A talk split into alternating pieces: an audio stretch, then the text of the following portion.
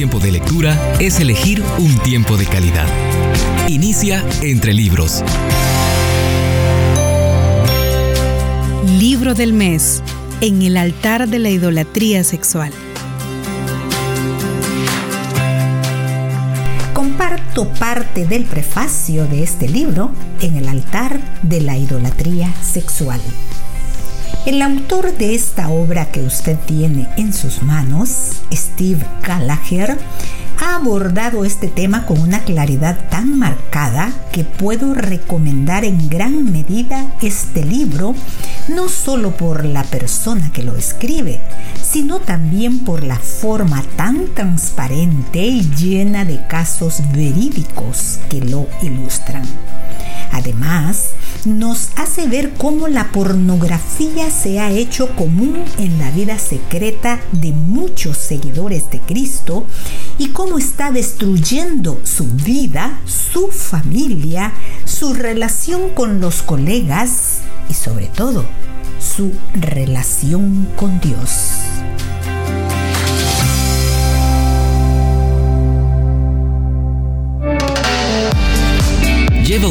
Todos lados.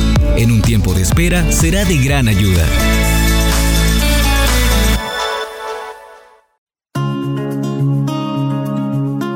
Inicio la lectura en este día libro en el altar de la idolatría sexual. Lo hago siempre en el capítulo 1, la adicción sexual. Manipular a los demás. Además de culpar a los otros, el adicto se convierte en manipulador. Puesto que siempre es la culpa de alguien, justifica sus acciones y su manipulación.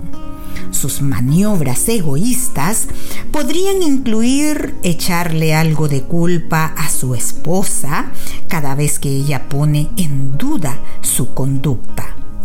Siempre estás recriminándome algo no confías en mí. Estas son frases habituales de alguien que está en pecado de adicción. A menudo la sufrida esposa piensa que está volviéndose loca. Sus imputaciones de culpabilidad son tan convincentes que hasta el adicto mismo se las cree si fracasara convenciéndose a sí mismo de que sus problemas son culpa de los demás, tendría que enfrentarse a su propia culpabilidad. Crítico y arremetedor.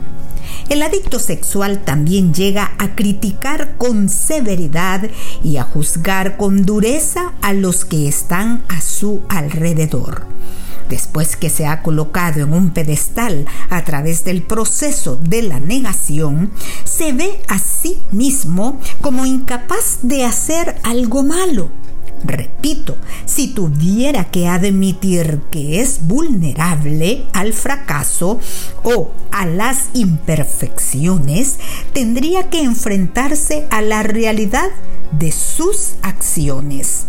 Todo esto es parte de el engaño del pecado. En su interior, el adicto sexual sabe que está haciendo mal, así que ataca ferozmente a los demás con la crítica. Sus insultos mantienen a los otros por debajo de él, lo cual necesita para sentirse mejor acerca de sí mismo. Ese comportamiento le ayuda también a convencer a los demás, al menos en su retorcida manera de pensar, de que ellos son más culpables que él o ella de cualquier problema que pueda existir. El adicto sexual también ataca ferozmente a sus seres queridos a fin de protegerse a sí mismo de sus preguntas escudriñadoras. Si se mantiene inaccesible, no tendrá que responder por sus actos. Si su esposa trata de interrogarlo acerca de su vida personal, su maligna defensiva hará languidecer las buenas intenciones de ella y aprenderá con rapidez a mantener la boca cerrada. Fondo de su mente, el adicto sabe que su temperamento es su carta de reserva si su esposa comienza a examinar su comportamiento.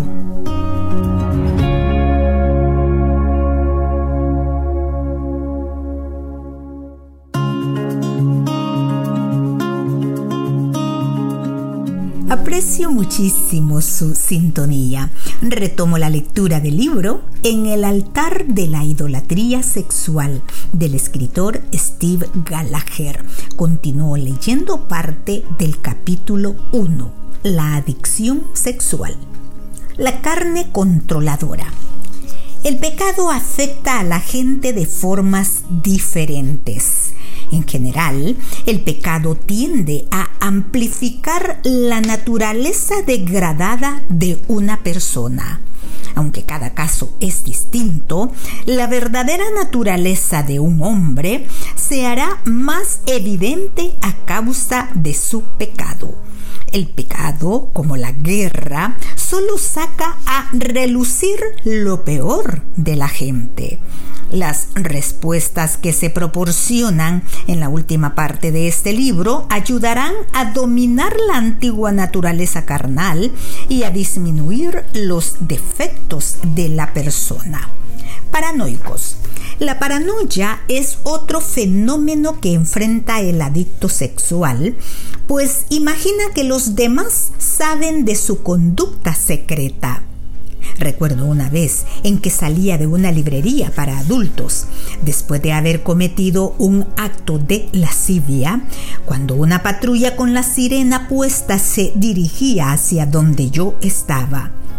Mi imaginación desordenada me hizo creer que me perseguían en otra ocasión, cuando iba en camino hacia una de esas librerías, vi un auto en el que iban mis amigos.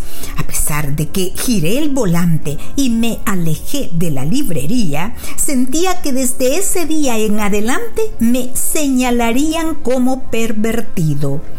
Además de la paranoia, está la profunda vergüenza con la que a diario vive el adicto sexual. Me sentía muy hipócrita cuando iba a la iglesia. Siempre tenía un sentimiento molesto de que la gente de la iglesia de alguna manera sabía lo que hacía en secreto. Cuando al fin comencé a caminar en victoria, era liberador poder mirar a la gente directo a los ojos, sabiendo que no tenía nada que esconder. Tal como lo describe Salomón, huye el impío sin que nadie lo persiga, mas el justo está confiado como un león. Proverbios capítulo 28 y versículo 1 todos pueden ser afectados. La adicción sexual trasciende a todos los grupos étnicos, raciales y a todo nivel social. La idea de que el desviado sexual es un hombrecillo asqueroso que sale arrastrándose de lugares inmundos se ha desvanecido en años recientes cada vez se van descubriendo personalidades más respetables, entre comillas, en situaciones comprometedoras. En realidad, entre más respetable es un adicto, es probable que acarreará más vergüenza y mayor será su temor de ser descubierto y de que se le exhiba.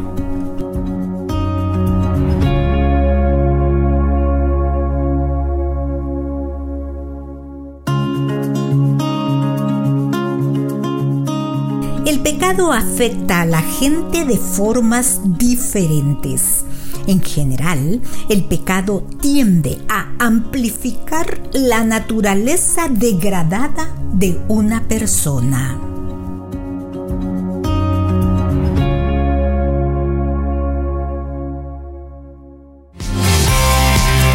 Nos conviene elegir tiempo de calidad. Nos conviene la lectura. Búscanos en Facebook, arroba entre libros radio. Esta es una producción de CCRTV, Corporación Cristiana de Radio y Televisión.